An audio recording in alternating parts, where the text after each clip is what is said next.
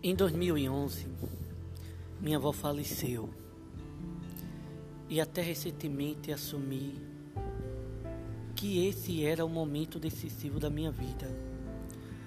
Não percebia que a realidade veria anos depois.